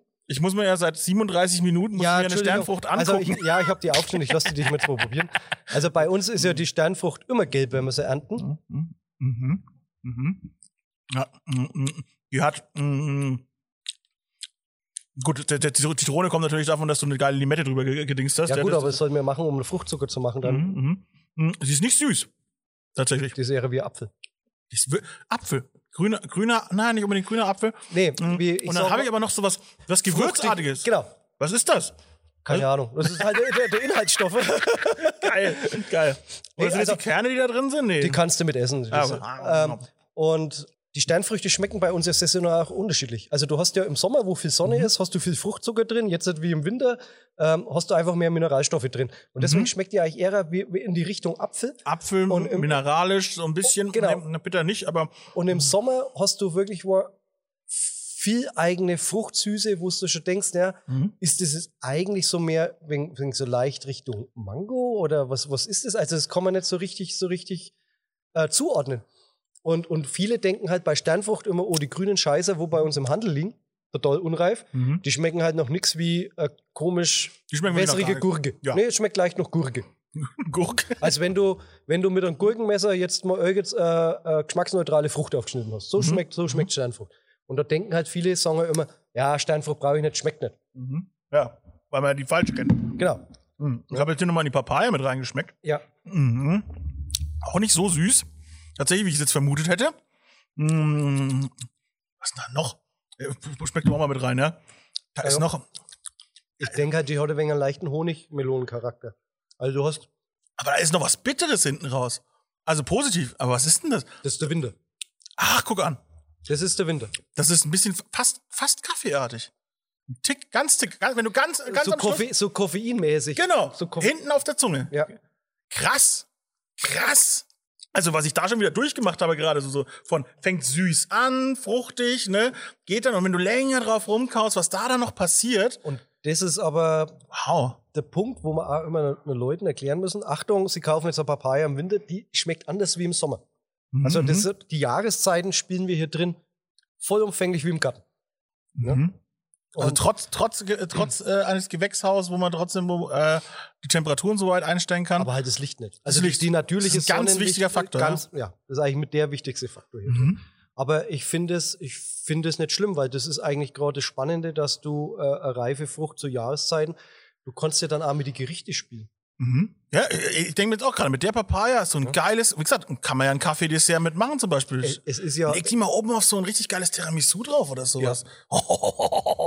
Ja, das ist geil. also ähm, das ist auch mit den Zitrus hier drin. Die Zitrus schmecken im Winter, wenn sie reif sind, halt wieder anders. Du hast halt dann wirklich mal massivere Säure wie im Sommer, wenn sie reif Mhm. sind. Ah, wo soll ich? Ich probiere nochmal Ja, die, die, mexikanische die Limette. mexikanische Limette, die probiere ich auch gleich mal. Du, du kannst weiterreden, ne? Okay. Also, ähm, ich finde halt auch ohne Limetten, das ist immer jedes Mal, wenn, man, wenn ich die hinten an der Fernwärmeverbindung zeige, äh, wo die Leute sagen, sag ich, und was ist das? Ja, Zitrone, sag ich, nee, falsch, ist Limette. Hä? Limetten sind grün, sag ich, Ja. äh, ja wenn man so unreif ist. Hat mich komplett aus, aus den Fugen gehoben. Unfassbar. So, wo ich dachte, hä, ich kenne die nur so. Ja. Die gibt's für mich gar nicht anders. Aber selbst wenn ich in Mexiko irgendwelche Food-Dokus angucke, sind die auch grün. Ja gut, haben die Mexikaner wirklich bei Esskultur? Ist jetzt äh, einfach mal so eine Frage. Sie? Ich als großer Fan der mexikanischen Küche. Mm. ja, ja, also äh, bitte alles, was in einem Taco landen kann, ist großartig. Ach so, ja, okay, ja. Ja, also du bist da mehr so der, du brauchst mehr den, den Geschmacksträger Fett oder Frittieren. Entschuldigung, der Podcast heißt Fett und Rauchig. Ach so, ja, verflixt. Ja, nee, aber stimmt, aber ich, ich nee, da, da, wenn ich die, die Limetten sehe, die sind sehr bunt sozusagen. Ja. Die, die sind nicht nur grün, also da liegt halt alles so ein bisschen Genau. ne, bei diesen Taco-Ständen und Ja. sowas, ne? Und eben, also wie du mir gesagt hast, die werden dann halt einfach gelb eigentlich, wenn du die Genau. ausreifen lässt. Genau. Aber das ist aber auch wirklich ein ganz anderer Geschmack. Ja. Das ist ja selbst bei, bei unseren Kumquats, sind die Winter-Kumquats wieder anders wie die Sommer-Kumquats. Das ist echt Wahnsinn. Ah, ah, teilweise vor der, vor der Dicke Schale. Mhm. Ja? Das sind aber so Sachen, die haben wir zum Beispiel wissenschaftlich noch nie untersucht. Wir essen es halt einfach. Das ist so. Na gut, irgendjemand hat sich, äh, irgendwann hat sich jemand mal einen Euter von der Kuh dran gehängt und festgestellt, das kann man trinken. Genau. Also wie das alles entstanden ist, das wissen wir ja auch nicht. Ja? Ja? Also wir haben jetzt ähm, auch, auch Maracujas, wenn wir welche haben. Wir,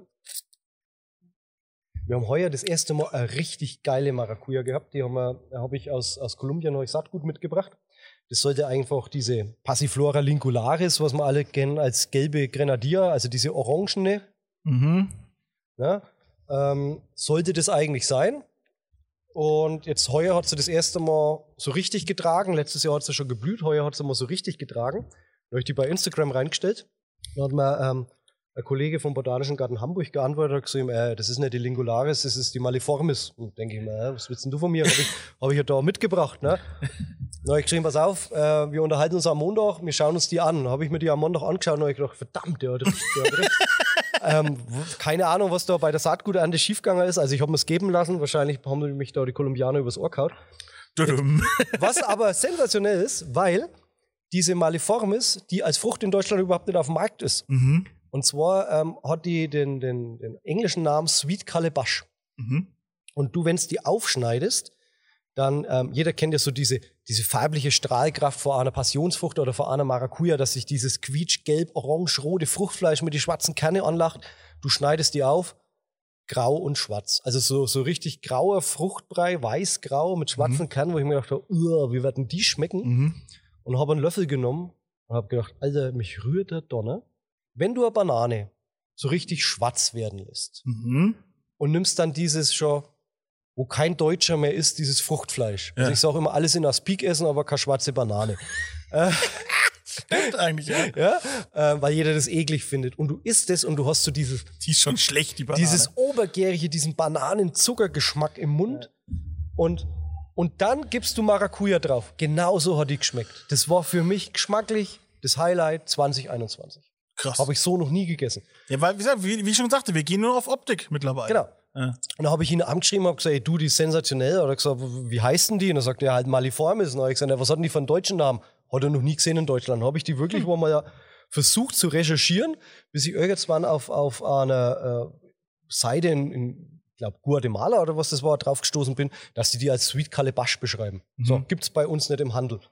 Dann habe ich ihm wieder geschrieben, Achtung, äh, gibt's bei uns nicht im Handel, was mache ich mit dem Teil? Dann hat er geschrieben, er verkauft das Stück für 9,99. Jeder, jeder Gourmet äh, leckt sich die Finger danach, weil es die einfach nicht bei uns gibt. Und das ist eben so ein Punkt. Ähm, es gibt so viel geile tropische Früchte. Ob jetzt geschmacklich, optisch oder halt, äh, für mich ist eigentlich immer entscheidend der Geschmack. Optik Mhm. muss jetzt gar nicht so gut sein, sondern der Geschmack und was bringt mir das für meinen Körper oder für mein Seelenheil. Und da gibt es so geile Früchte, die es bei uns halt überhaupt nicht im Handel gibt. Wir haben ja auch weiter hinten, wenn wir hinschauen, die schwarzen Sapoden, wo man auch sagt, diese, diese Schokoladenfrucht oder Schokopuddingfrucht. Ähm, ich habe jetzt schon von mehreren gehört, ab und zu gibt es die mal bei, im, im Feinkostbereich äh, immer einzelne Teile für Schweinegeld. Das ist jetzt natürlich eine Frucht, äh, die wächst, kommt primär aus, aus Mittelamerika oder karibischen Raum. Äh, warum gibt sie bei uns nicht? A, hat die Transportschwierigkeiten, weil wenn die vollreif ist, kannst Mhm. du die nur noch fliegen, Ja. weil die halt eine Verderblichkeit vor fünf Tagen hat. Dann muss es jemand kaufen für den Preis. Und dann verkaufen halt viele tropischen Länder ähm, so klassische heimische Früchte gar nicht in, äh, ich sag mal, in die Konsumländer wie Amerika oder in der Westen Europas und so, weil sie sagen, ey, die sind so geil, die behalten wir für uns. Ja, das kommt natürlich immer wieder vor, ne? Ja. Warum exportieren, wenn man es ne, eigentlich äh, be behalten kann und verkaufen kann? Also ne? was ich jetzt auch mitgekriegt habe, äh, unheimlich viele Leute haben Schwierigkeiten mit unseren Guaven, weil Mhm. jeder die Guave so als Frucht gar nicht kennt, Okay. sondern immer nur einen Saft. Ja, stimmt. Und da muss ich jetzt sagen, die So Guave ein im pinkfarbener Saft. Ja. Im, ne, gibt es auch weiß, äh, gelbfleischig, also Ja. gibt es ja zig verschiedene Varietäten. Ähm, die Guave hat ein Problem, das ist so für mich der Fisch der Früchte. Okay. Jeder stört sich beim Fisch um die Gräten. Mm, Bei der Guave störe ich mich um die Kerne. mm. Die hat innen drin 12 Milliarden Kerne, wenn du die, die kaust. Das ist halt so, als wenn du am feinen Sandstrand einfach mal einen Köpfer machst, in, in den Strand, in den Sand rein, ziehst einmal die äh, Zunge durch, so ist dann Guave, wenn du das Fruchtfleisch runtergeschmeckt hast, was an Kernen zurückbleibt. Also das Mhm. ist eine Frucht, die musst du definitiv weiterverarbeiten. Verstehe. Ist aber geschmacklich sensationell, hat aber einfach dieses Verarbeitungsproblem. Ob das natürlich dann der deutsche Konsument will, weiß aber Himbeeren nicht. stresst ja auch fast keinen. Obwohl doch, ich kenne viele Leute, die Kerne von Himbeeren hassen. Ja, das ist, aber, aber bei, bei Guave ist es extrem. Aber das ist halt so ein Produkt, das kauft halt bei uns für die Gastronomie. Weil die Ja. verarbeiten ja alles weiter. Das ist ja das Schöne, dann macht man die Klammer ja wieder zu zu deinem ehemaligen äh, Wunsch, äh, doch eigentlich Koch zu werden. Jetzt kommen die Köche zu dir.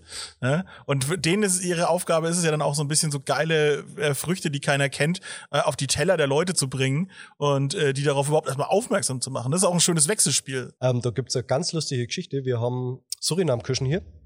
Hm? Vor Surinam-Küchen, wie der Name sagt, kommt aus dem Surinam, also aus dem Norden Südamerikas, ist ein, ein Neophyt. Für, für jemanden, der nicht weiß, was ein Neophyt ist, das Hallo, ist eine, eine, eine Gebiets-, also eine, eine invasive Art an Pflanze. Ah, äh, wie der sich, Flusskrebs in Berlin. ja, kann sich jeder vorstellen, wie bei uns der Holunder. Also, guck an, der Holunder ist Vogel- nichts Deutsches? Doch, aber der Vogel, der Vogel frisst die Beere Aha. und kackt die euch jetzt wohin. Ach so, ja. Zack, geht Holunder auf. Ja. Und genauso ist es bei der Kirsche. Vogel frisst Kirsche, kackt die wohin, zack, Okay. Surinam-Kirsche da. Total geile Frucht, leider kann ich dir jetzt keine Reife geben. Ähm, wenn du die in die reinbeißt, wenn, die, wenn du in die reinbeißt, hast du erstmal wirklich mal Kirschsüße. Mhm. Und innerhalb von wenigen Sekunden schwappt es um in rote Paprika. Wow. Was? Und das ist ja eh ein Geschmack, der geil zusammenpasst, Kirsche Ja, und Paprika. Also, Das gibt's und, ja schon ewig im, im, im Restaurant. Und das hast du in einer Frucht. Geil. Und das Problem ist, ähm, bei der, die andest du und dann musst du die essen. Also Aha, du hast, du hast, du hast nicht viel Verarbeitungszeit. Wir arbeiten ja eng mit dem, mit dem Alexander Hermann zusammen und, und seinem Team, mit dem Tobias Betz und mit dem, mit dem äh, Yoshi. Und wir haben jetzt 2016 eigentlich intensiv damit angefangen. Also, arbeiten seit Jahren zusammen, die verarbeiten alles, was wir hier drin haben, in Mhm, verschiedenen Aggregatzuständen und Reifezuständen und so. Und da hatten wir eben das Thema Surinam-Kirsche und das fanden die total geil und dann haben wir gesagt, okay, ernten wir. Und dann hatten wir das Problem, wir haben die echt, ich sag mal, zu früh geerntet, Mhm. haben die gewaschen, Mhm. verpackt und dann sind die gleich eine Runde nach Würzberg, das sind 60 Kilometer. Ja. Und dann hatten die am nächsten Tag schon ein Problem, dass das angefangen hat zu schimmeln. Krass. Also eine unheimlich empfindliche Frucht. Und dann haben wir es jetzt äh, die letzten Jahre immer so gemacht, ist natürlich die Beerntbarkeit immer wenig so ein Thema.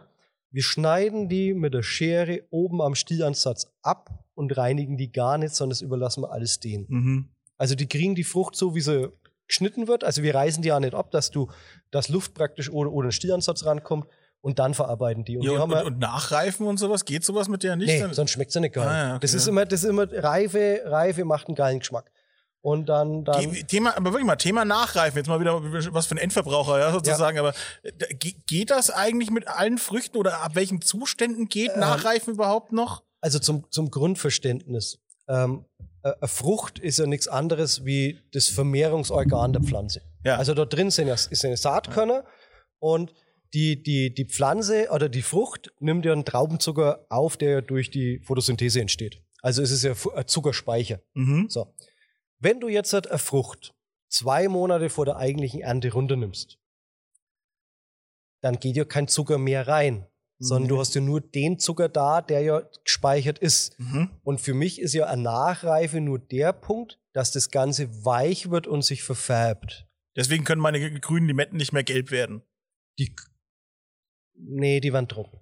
Nee, die waren, die waren trocken. Oder schimmeln. Die schimmeln, aber die waren trocken. Äh, Zitronensäure glaube ich jetzt nicht, dass es so, aber, aber die waren, die Wenn waren man sie in den Kühlschrank legt. aber, aber ja, ähm, aber das ist so ein Punkt.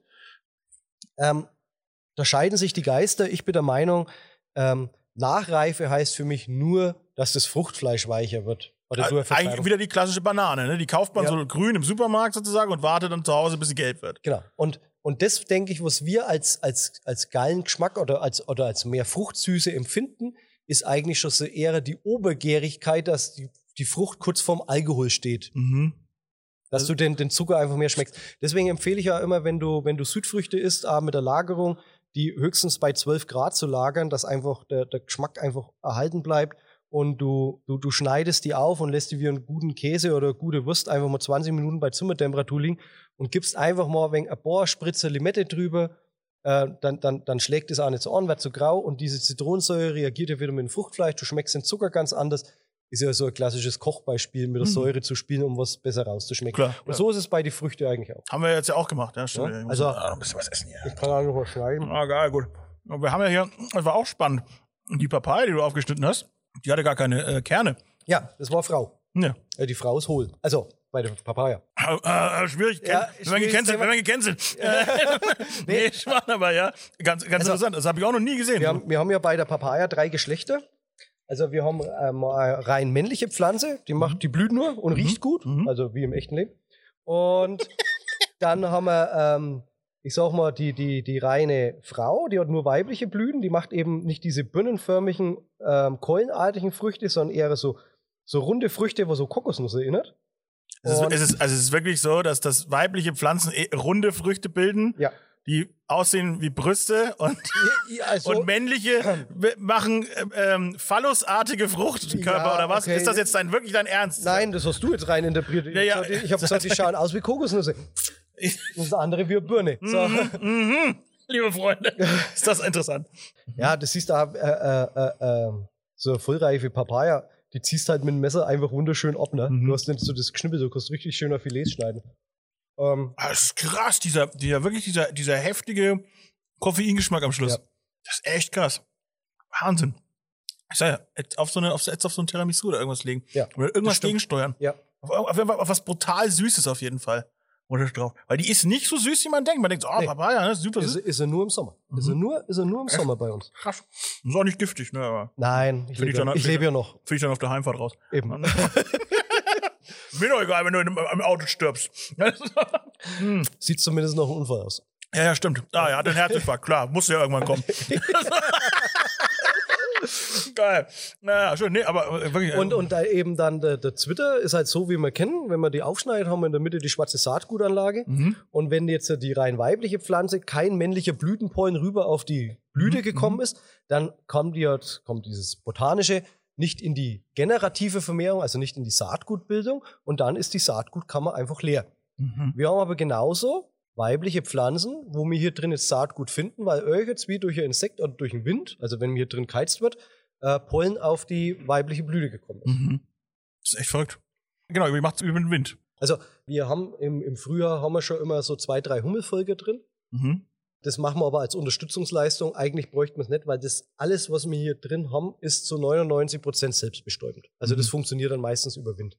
Aber es ist halt Die, so, die Pflanzen passen sich ja auch an, Ja, mal an, wenn ihre Umgebung. Ne? wenn du aber ähm, wirklich mal noch ein Insekt zum Bestäuben nimmst, dann hast du immer größere Früchte. Ah, okay. Ist so. Mhm. Was zum Beispiel mir jemand erzählt hat, ich weiß ja auch nicht alles, ich lasse mich immer gern belehren, wenn Gurken bitter schmecken, Mhm. dann sind die meisten mit Hummeln bestäubt. Aha. Und wie, wie kommt's? Durch den Speichel der Hummel oder? durch diesen Hummelbiss, was die in der Blüte macht, gibt es jetzt wie eine Abwehrreaktion und dann wird die, die Gurke leicht bitter. Aha. Das ist ja verrückt. Also hat mir Gemüsegärtner erzählt, habe ich auch nicht gewusst. Das ist eh ein, es ist ein Feld, also es ist so spannend, dass wir als Endverbraucher überhaupt keinen blassen Schimmer von der ganzen Nummer haben. Die, die Supermärkte sind voll mit dem Shit, ja, und wir haben keine Ahnung, wie das funktioniert. Das Ja. ist eigentlich großartig, verrückt eigentlich. Also ne? ich, ich, ich kriege ja immer, wenn, wenn wir einkaufen gehen, kriege ich ja auch immer so oft die, die Diskussionen von, von Konsumenten mit, wenn, wenn sie sich um, um Gemüseregal oder irgendwo unterhalten, so, ah ja, das ist ja voll teuer und warum kosten die so viel? Ja. Ähm, und dann bin ich immer jemand, wo dann immer gerne im Vorbeigehen mal so einen Satz fallen lässt oder so. Ähm, warum, warum sind zum Beispiel Paprika so teuer? Paprika ist keine einfache Kultur. Und gerade im Bereich Bio-Paprika muss man sich mal vorstellen, Bio heißt ja Pestizideinsatz vermeiden oder Mhm, gar nicht, mhm, mhm. sondern nur mit Nützlingen arbeiten. Und wenn du wirklich mal professionell das schön sauber halten willst, dass die ja für einen Konsumenten wie gemalt ausschauen, Mhm. musst du viel Nützlinge raushauen. Und dann bist du pro Quadratmeter schon allein und Nützlinge und kosten irgendwo um die vier bis sechs Euro. Mhm. So. Pro Quadratmeter. Und jetzt Ja. haben wir mal einen Hektar unter Glas, was du schon allein und Nützlingen jedes Jahr reinputterst, dass du die Biozertifizierung Ja. benutzt. Und dann, dann kann einfach äh, äh, Paprika ähm, nicht drei Stück 1,49 kosten. Mhm. Das geht nicht. Ja, das ist ja auch das Thema, ne? Musste ja irgendwann in diesem Podcast kommen, war ja klar. Aber dass wir ja in Deutschland eben, weil wir nicht bereit sind, mehr Geld auszugeben, einfach nicht die geilen Früchte überhaupt bekommen.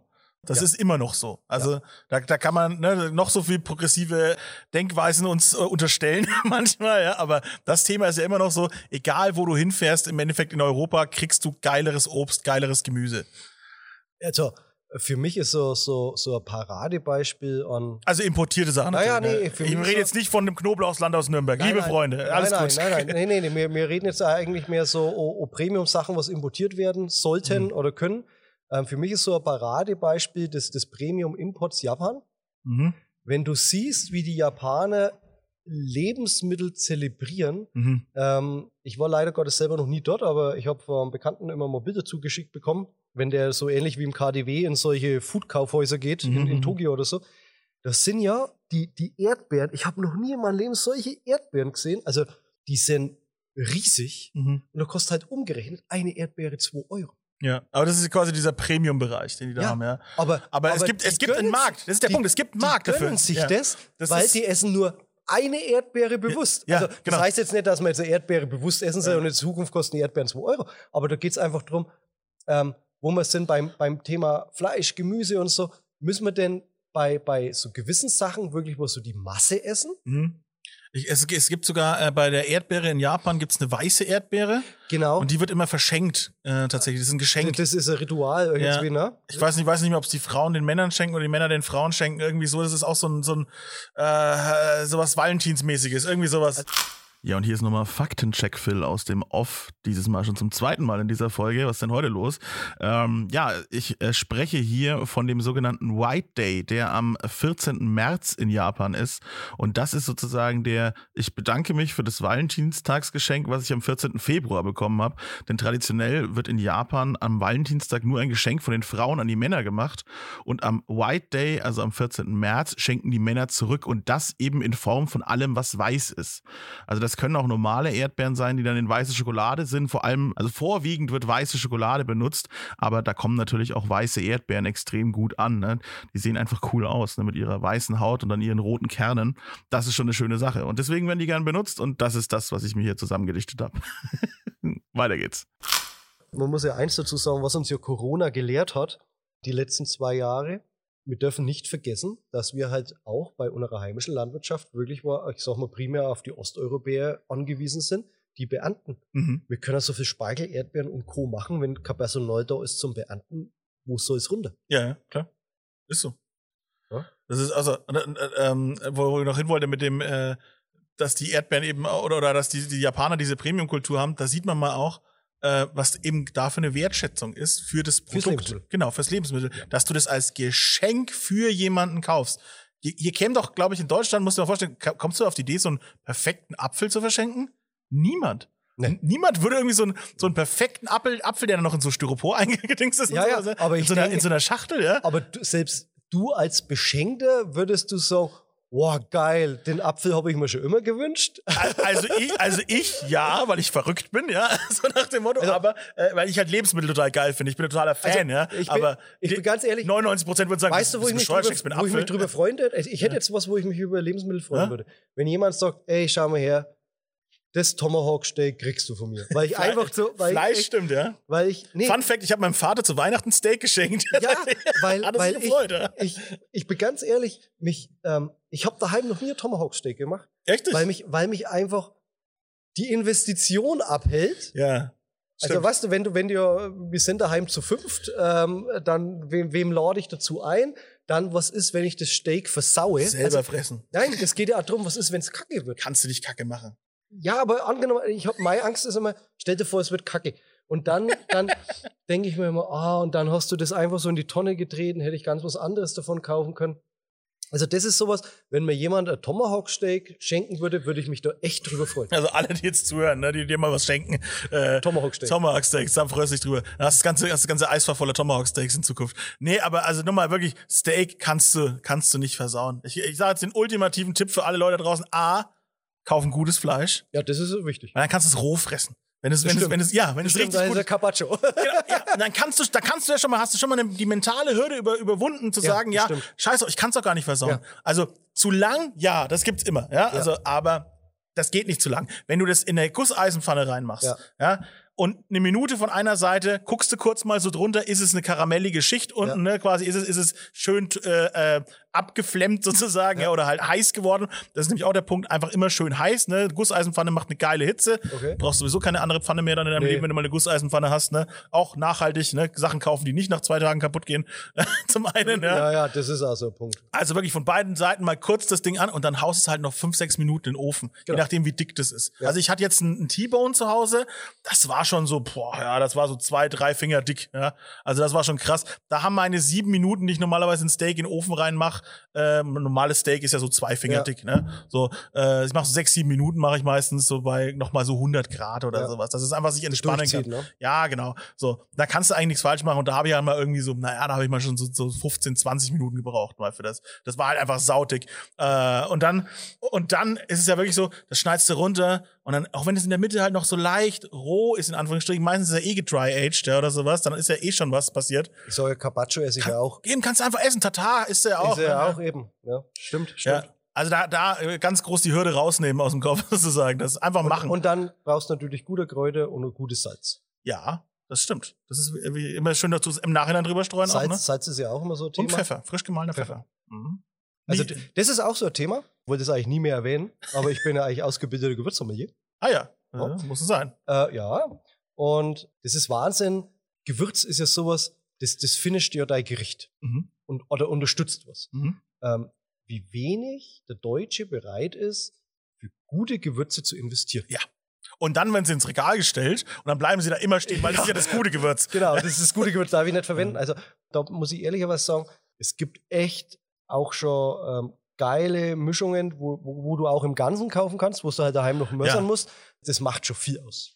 Das macht, Ja. das macht echt viel aus. Und auch ein sehr gutes Meersalz, zum Beispiel mit meiner Frau die Diskussion, ähm, macht jetzt irgendwie so einen Drink, wo, wo Salz mit rein soll. Und dann hat sie gesagt, ja, das soll ich Steinsalz nehmen. Mhm. Dann habe ich gesagt, du weißt schon, dass Steinsalz ziemlich schlecht wasserlöslich ist. Dann hat sie gesagt, das sagen aber alle. Dann sage ich, ja, das musst du aber vorher mössern. Das ist ja auch so ein Punkt, wenn du immer siehst, so im Fernsehen, wenn jemand äh, Himalaya-Meersalz zum Nudelwasser kochen nimmt. Mhm. Bleibt halt da. Ja, die Missverständnisse sind da groß. Auch beim übrigen Pfeffer, weil ich immer sage, ne, Steak im Nachhinein salzen und pfeffern, das hat nichts damit zu tun, dass das dann in der Pfanne schlechter wird oder sonst irgendwas. Oder der Pfeffer verbrennt, ja auch. Richtig. Aber Pfeffer ist vor allem äh, Wärme ähm, anfällig. Richtig. Das heißt, der Geschmack Der geht wird einfach bitter. verloren. Nee, der wird da bitter. Ja, oder äh, entweder schmeckt nach gar nichts oder schmeckt bitter. Ja. Genau. Und das Also- lohnt sich einfach nicht. Nee, und, und vor allem, Geschmack macht ja bei uns viel die Nase aus. Ja, sicher. Und wenn du so, so richtig geiles Fleisch X, grenzen wir mal das Schwein aus, weil am besten riecht halt einfach Rind. Und du hast so, so richtig geiles Steak und du, du hast diesen, ah, diesen Mhm. rauchigen Mhm. Geruch, also ich kann es jetzt schon förmlich riechen und, und, dann, Mhm. und dann hast du wirklich auch noch so, so guter Gewürzkräuter, wo du mit dazu hast, wie Rosmarin und so und dann kommt noch das Salz und du, du hängst da deine Nase so über das, über das Steak und denkst, Alter, das könnte nur noch geil werden. Mhm. Das ist für mich Kulinarik. Ja, absolut. Da gehen alle Rezeptoren an, da, geht das, Ja. da macht dein Gehirn Feuerwerk. Ja. Und, das. und das könnten wir auch mit Früchten haben in Deutschland. Ja. Aber die Bereitschaft ist halt irgendwie nicht so da. Ne? Wir haben oder, oder auch Gemüse. Ne, die ver ich kaufe keine frischen Tomaten mehr. Ich hab's, ich, ich gebe jetzt auf. Ich habe einfach jetzt aufgegeben. Ich habe keinen Bock mehr. Es bringt mir nichts mehr. Ich, was ich kochen will zu Hause momentan mit, mit, mit frischen Tomaten, es geht nicht einfach. Da ist es, genau, das stimmt. Das, das Einzige ist, entweder du nimmst wirklich mal gehackte Tomaten aus der Dose, so blöd wie es klingt, weil die einfach. Was ja an sich nicht mal schlecht ist, wenn man die Nein. guten nimmt. Ja? Genau. Ne? Oder du Musst halt gucken, dass das Zeug nicht aus China halt kommt. Mit einem, einem, ziem- das ist nämlich der Punkt. Ja. Oder du musst dann mit einem guten Tomatenmark arbeiten. Genau, ich mach ich fast nur noch Mark. Ne? Also, Also, das ist. Ich hole mir dieses, dieses dreifach konzentrierte da Genau. von Mutti. Ist, gar nicht, ist, gar nicht, ist mir wurscht, ich sag das, ja. Aber das ist, da, damit komme ich zurecht. So. Und es gibt auch beim Türken, ich weiß nicht, wie die Marke heißt, aber äh, beim, beim, beim, türkischen Supermarkt, der hat auch ähm, der ganze Topf mit so, äh, ist sogar schon vorgesalzen. Das ist ganz geil eigentlich, ehrlich gesagt. Kann man geil mit kochen. Also ich mache nur noch das. Das ist, ja, aber das ist, glaube ich, auch so ein Fehlverständnis äh, in der Küche, dass jeder will total frisch, nachhaltig und so sein, Ja. aber, aber keine Konserve. Aber Konserve ist ja nicht schlecht. Weil Wie wir es vorhin wenn, beim TK schon auch hatten. Ja, wenn du, wenn du was Saisonales machen willst oder so, dann ist, ist TK nicht schlecht, wenn es ordentlich verarbeitet ist. Ja, genau. Bleiben ja die ganzen Vitamine, Richtig, bleiben drin, es bleibt alles drin. Richtig. Ja, äh, Gemüse ja genauso. Ich, ich, ich bin ganz ehrlich, ähm, Brokkoli zum Beispiel hole ich nur das gefroren. ich jetzt gerade. Ah, ja. Also ich, ich finde manchen TK-Brokkoli besser, als wenn du den frischen nimmst. Absolut. Weil vom frischen weißt du schon gar nicht, das Teil ist ja teilweise schon 14 Tage alt. Ja, genau. Ja, also- Liegt da rum, gammelt vor sich hin, dann tust du ich- zwei, Ta zwei Minuten in den Topf und dann ist er grau. Richtig. Na toll. Dieses Jahr haben wir mal ganz viel Mangold und Spinat gegessen. Hm.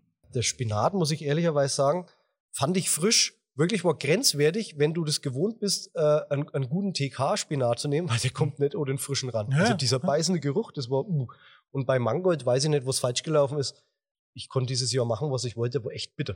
Der war Hm. massiv bitter. Ja, es sind auch die, die jährlichen Unterschiede, ne? Also ich, der gute Sommer war extrem schlecht. Aber das kann man hier ein bisschen besser steuern. Weil, friert ihr auch Zeug ein hier? Ja. Ah ja. Also ähm, wir Kann machen, den tropischen Früchten auch nichts anhaben.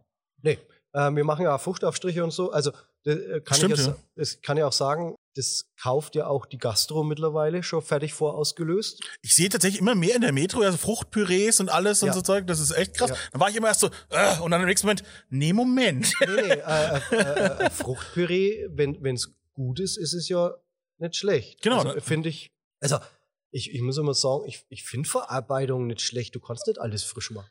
Nee, nee, klar. Aber, aber es geht halt Es muss halt drum, Sinn machen. Wo, genau, wo, macht das Produkt Sinn? Also Genau. wo kommt es her, wie, wie ist es angebaut und vor allem, wie schmeckt's? Ja, und wie du es vorhin bei der Guave gesagt hast. Ne? Genau. So, äh, es macht verarbeitet halt doch einen Tick mehr Sinn, sozusagen. Genau. Ja, klar, Also- ja für dich hast du ne, Farmers, Farmers Privilege, wie man so schön sagt, ne, dass du es halt einfach ne, dir rauskratzen kannst und damit noch ein bisschen was machen kannst, aber der Endverbraucher Also- kann halt wenig mit anfangen. Wie, wie bei Papaya, wenn wir da jetzt halt im Endeffekt die komplett schon schneiden und so. Das ist halt, als TK-Frucht ist die jetzt nicht so prickelnd. Mhm. Aber erst wenn du jetzt einen, einen Fruchtaufstrich oder irgendwas draus kochst und gibst was mit dazu, Mhm. nimmt die halt den Geschmack von einer richtig geilen Frucht auf. Also wenn du jetzt zum Beispiel Papaya mit Maracuja machst, Mhm. dann kannst du das in Gewichtsdimensionen strecken, was du mit der Maracuja nie schaffst. Mhm.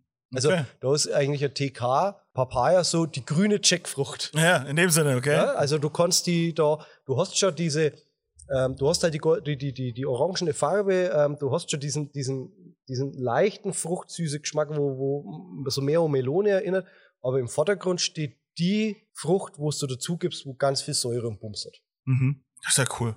Das ist ne, wieder was gelernt, noch was. Ja. Ja, das ist echt geil. Ich habe auch noch, ähm, was ich mir noch aufgeschrieben hatte, übrigens äh, Thema Verpackung und Früchte. Ja. Da ist ja jetzt auch was Geiles passiert. Es werden ja jetzt solche Lasergravuranlagen. Äh, Ja. ist das geil? Äh, Da habe ich mir auch gedacht, das ist bestimmt was, was du auch cool findest, so, ne? Dass du einfach keine, weil die Früchte sind ja schon verpackt, sie Ja. haben ja eine Schale. Ja. Warum muss da nochmal so, und wenn es bei einer Banane dieser scheiß Aufkleber ist, ja? Genau. So, das ist Müll, das brauchen wir nicht. Das ist Plastikscheiße, die wir nicht brauchen. Und jetzt gibt's quasi Laseranlagen, die einfach das Label drauf lasern auf Gemüse, äh, Früchte etc. pp. Das finde ich total geil. Also, Auf, auf der einen Seite brauchst du wieder Strom, brauchst du ein Label. ja, Marketing, die. äh, Ja, genau. ja. Also ähm, ganz ehrlich, interessiert dich, ob die Banane von der Frau mit Hut oder von dieser Firma mit vier Buchstaben ist oder sonstiges? Du willst einfach nur geile Banane. Ja, ich, also, aber der Verbraucher da draußen, Ja. der braucht große Schilder, wo Ja. jetzt neu und lecker drauf Ja, das kann man ja auf die Kiste aufprinten, aber das muss Da man ja ja nicht. keiner auf hin. also das ist genauso wie die Äpfel. Hm. Muss ich denn auf jeden fucking Äpfel diesen Aufkleber mit diesem Namen drauf, also egal welcher Name das ist, Ja. muss ich das überall drauf machen? Ja, die Leute brauchen es ja scheinbar oder haben sich dran gewöhnt oder was weiß ich. Das ist doch auch das Groteske. Stimmt eigentlich, wir, haben, wir, wir lösen jetzt ein Problem, was wir selbst geschaffen haben. Ja, aber, aber, aber wenn du auch das Groteske anschaust, ähm, jeder sagt, ah, Kunststoffvermeidung, Plastikvermeidung und hin und her. Und dann müssen aus der EU-Verpackungsverordnung Bioprodukte in Plastik gesetzt werden, Ja. damit sie gegenüber der konventionellen klar zu unterscheiden sind. Mhm, mhm. Hä? Das ist total krass. Verstehe ich nicht. Macht null Sinn. Nee. Das ist so richtig, Also das ist so richtig Wer bescheuert. das erfunden hat, der ist wahrscheinlich dreimal am Tag ihren Tischstock gelaufen und hat dann die Idee gehabt. Also Oder ihm gehört eine. Plastikfirma. Das kann natürlich auch sein. Der sitzt im Aufsichtsrat. Man will, ja nicht, man will ja nichts unterstellen, aber eventuell ist da vielleicht ein monetäres Interesse dahinter. Ja, man weiß es nicht. Egal. Ähm, es gibt ja hauptsächlich, Hauptsache es gibt Leute, die mal drüber reden, ja. Ja. Und äh, es gibt so Projekte wie euch hier, dass ihr vielleicht auch mal einfach neue Sachen findet und auch Wege findet oder auch Verarbeitungsmöglichkeiten findet in Kombination eben mit, äh, mit Köchen und etc. pp. und eben auch diese wirtschaftlichen Anbaumöglichkeiten, die mitten in Bayern im verschneiten Tannenwald so einfach- Fichte, das ist fast nur Fichte. Fichte, Verzeihung. Hab ich, sorry, ich bin einfach kein guter Pflanzenexperte. Ich, ich esse die lieber. So. Fichten kann man auch geiles Zeug Ja, machen. ne? Fichtenspitzensirup. und so, Mm, ne? das ist geil, ne? ich merke die schon. Saison fängt erst an. Ah, naja, so ist das. Also, ich, ich, ich danke dir für deine Zeit. Ne? Jetzt haben wir auch schon wieder äh, ordentlich äh, Zeit ins Land gebracht. War sehr interessant. Danke, danke, danke. Danke für deinen Besuch. Äh, genau, besuchen äh, ist aktuell noch schwer für, für Außenstehende sozusagen. Ne? Ihr, Ja, aber ich denke, immer mal auf die Homepage gucken und Hm. ah, ich, ich, ich gehe mal voraus, dass das vielleicht ab Ostern wieder ein bisschen an Normalität ist. Hm, das, äh, sobald es wieder warm wird, Genau. denke ich, glaube ich jetzt auch mal mal wieder. Und ansonsten könnt ihr euch ja äh, die geilen Fruchtausstriche bestellen. Äh, hier darfst du jetzt nochmal die Internetadresse aus. Nee, einfach einfach äh, auf die Homepage schauen, Trubenhaus am Rennsteig oder bei Facebook sind wir unter Kleineden Trubenhaus, bei Instagram unter Kleineden Trubenhaus. Äh, ist eigentlich überall zu finden. Und jetzt auch mit YouTube-Kanal, habe ich gesehen. jetzt haben wir, ja, selbstverständlich. Sehr interessant. Nee, ohne Ja, Scheiß, also ist das- wirklich gut. Das haben wir uns zur Aufgabe gemacht, sind wir halt ein bisschen am Mainstream vorbei im Unterhaltungsformat, sondern uns geht's eher darum, äh, die Anlage zu zeigen, was wir hier drin machen und dann auch immer wirklich mal so die Basics und die Geschichte von der Pflanze, dass man da einfach mal Produktwissen sich anschauen kann. Ich Mhm. glaube, ich mache das auch nicht zu trocken. Nö, es ist kurzweilig. Also, wenn man halt ein Interesse Ja, mitbringt. Ne? Ähm, was ich ganz lustig finde, wir haben ja, ähm, ich glaube, sechs Beiträge jetzt erst. Wir haben ja erst angefangen damit. Ähm, wir haben äh, Papaya gemacht, Jackfrucht, äh, jetzt kommt jetzt Kakao. die Die Agerkröte gesehen. Agerkröte haben wir mal als Tier gemacht, dann machen wir demnächst wieder Tier. Und dann habe ich aus unserer Zitronat-Zitronen mal Ja. Zitronat gemacht. Genau. Aber ich wollte einfach mal zeigen, wie man Zitronat macht. Was das eigentlich für Aufriss ist, ein gutes, geiles Zitronat zu machen. Äh, und das ist der Beitrag, der am meisten angeschaut worden ist. Die meisten Kommentare, wo ich mir einfach gedacht habe, vielleicht muss ich das jetzt in Zukunft die Kombination machen aus Pflanze vorstellen und Frucht zubereiten. Ja. Und da habe ich ich nämlich, habe ich schon mal recherchiert. Mhm. Sobald Ja. ich irgendwas das Gefühl habe, ah, ich kann das zu Hause machen, dann bin ich Genau. schon, bin ich schon interessiert. Und ich habe da jetzt mal recherchiert, weil jetzt natürlich ähm, fängt es jetzt erst wieder so die nächsten fünf, sechs Monaten an, dass wir die anderen Früchte haben. Ähm, es gibt unheimlich wenig Tutorials, wo, wo ordentlich sind zum Thema, was mache ich aus Passionsfrüchten, was mache ich aus Maracuja, Mhm. was mache ich aus Sternfrucht, was, Mhm. wie, wie gehe ich mit Limetten um. Also da ist wirklich war, ähm, ein Markt da, das man in, im deutschsprachigen Raum ordentlich zu zeigen für den Hausgebrauch. Und ich denke, wenn man äh, ein Nahrungsmittel verstanden hat, dann geht man auch ganz anders damit um. Und wenn man ganz anders damit umgeht, weiß man vielleicht mal andere Qualitäten zu schätzen und dann sagt man, okay, jetzt zahle ich mal einen Euro mehr. Vielleicht Mhm. ist das der Punkt. Ja, wenn es am Ende sich lohnt, ne? wenn es A besser schmeckt und besser für meinen Körper Ja. ist, das das ist der Euro schon Ja. mal wert. Ja. So sieht's aus. Gutes Schlusswort. Äh, ich danke und äh, vielleicht sieht man sich mal wieder. Ja, alles klar. ich freue mich. Okay, mach's gut. Ciao. Ciao. So, jetzt hier aber nicht direkt abschalten, ne? Hast nur was zu tun. Bewertung dalassen bei Spotify und bei iTunes, damit der Podcast schön weiter wachsen kann. Es ist deine Aufgabe. Das weißt du ganz genau. Ich brauche das. Dankeschön. Pod You. Fett und rauchig. Ein PodU Original Podcast. Idee und Moderation Phil Klausen. Produktion Phil Klausen zusammen mit dem Funkhaus Nürnberg. Gesamtleitung PodU Patrick Christ. Alle PodU Podcasts findest du auf podu.de und in der PodU App. Podcasts für dich aus deiner Region.